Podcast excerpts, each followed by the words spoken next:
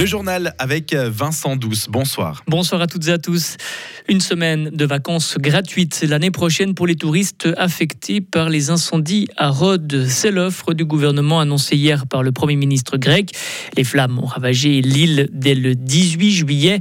Plusieurs fribourgeois et fribourgeoises ont vécu cet événement. Parmi eux, il y a Mélanie Chalère. Après quelques jours sur l'île, elle a vu les flammes se rapprocher de plus en plus. Nous, c'était vraiment le vendredi soir. Alors, on a eu, on a commencé à avoir vraiment des, gros nuages euh, bien moches, noirs, avec un mélange de rouge qui nous passait sur la tête. Et puis, on voyait aussi qu'au niveau du personnel de l'hôtel, ils étaient un petit peu moins sereins, c'était un petit peu plus tendu.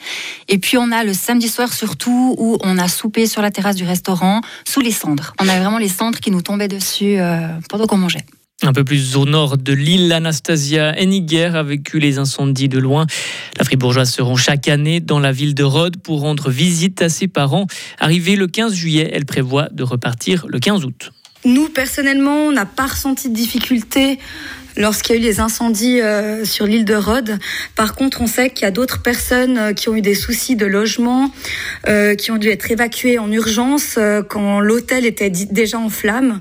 On sait qu'il y a des locaux qui ont perdu leur maison. Pour ça, nous, on a eu de la chance aussi. La situation est actuellement stabilisée à Rhodes. Anastasia Henniger ne prévoit donc pas de rentrer avant la mi-août. Des rafales de vent à plus de 200 km/h, mais peu de dégâts. La police fribourgeoise et les pompiers sont intervenus une dizaine de fois hier soir pour des arbres, des branches et d'autres objets qui se sont retrouvés sur les routes du canton de Fribourg. Personne n'a été blessé.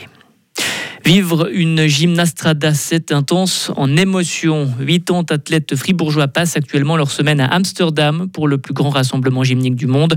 Ils se sont entraînés durant deux ans, une fois par mois, pour se produire cinq minutes lors de la soirée suisse lundi.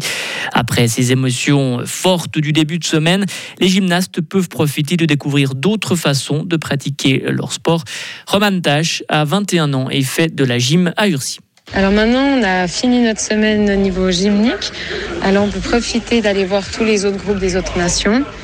Il existe plusieurs salles avec des gradins où on peut aller voir les, groupes. Euh, donc les productions, elles commencent à 9h jusqu'à 17h. On, on regarde ces productions, on, on essaie d'échanger nos habits avec d'autres nations. C'est une, tradition à Gymnastrada, on a tous notre équipement euh, par nation. Et on aime bien échanger un t-shirt suisse contre un t-shirt de la Suède. Et sinon, on rigole aussi beaucoup entre nous. On découvre de nouvelles, euh, nouveaux types de, de gymnastique. Et on rappelle qu'il n'y a pas de médaille ni de classement à la gymnastrada. La Croix-Rouge appelle à soutenir la Turquie et la Syrie. Six mois après le séisme, après les séismes qui ont touché les deux pays, la situation reste précaire sur place. Selon la Croix-Rouge, la situation d'urgence se poursuit. Les civils sont toujours très affectés. Les tremblements de terre ont fait des milliers de victimes et des millions de personnes subissent encore les conséquences. Chypre va traiter les chats contre le Covid. Le gouvernement chypriote l'a annoncé aujourd'hui. Une mesure prise car des milliers de félins sont morts depuis janvier à cause d'une mutation du coronavirus.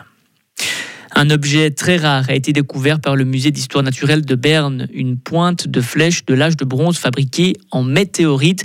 On n'en compte qu'une cinquantaine dans le monde. La pointe de flèche vient de fouilles archéologiques menées sur les rives du lac de Bienne.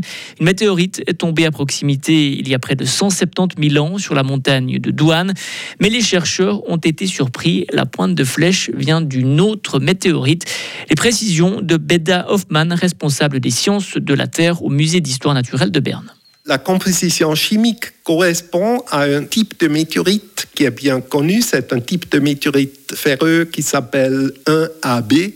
On connaît des météorites de ce type en Europe à plusieurs endroits, mais la composition chimique varie encore dans ce type et les deux météorites qui sont les plus proches sont la météorite de Kraljarv en Estonie et Bohumilits dans la République tchèque. Et vous euh, pensez que c'est plutôt l'une que l'autre? Oui, parce que la météorite de Kraljarv en Estonie, je pense est plus probable parce que cette météorite est tombée pendant l'âge de bronze, approximativement 1500 ans avant Jésus-Christ et je pense parce que la région était peuplée à ce temps, c'était très probable que les gens ont été marqués par cet événement. Et cette pointe de flèche en météorite sera exposée dès le 1er février au musée d'histoire de Berne dans le cadre de l'exposition Place au bronze.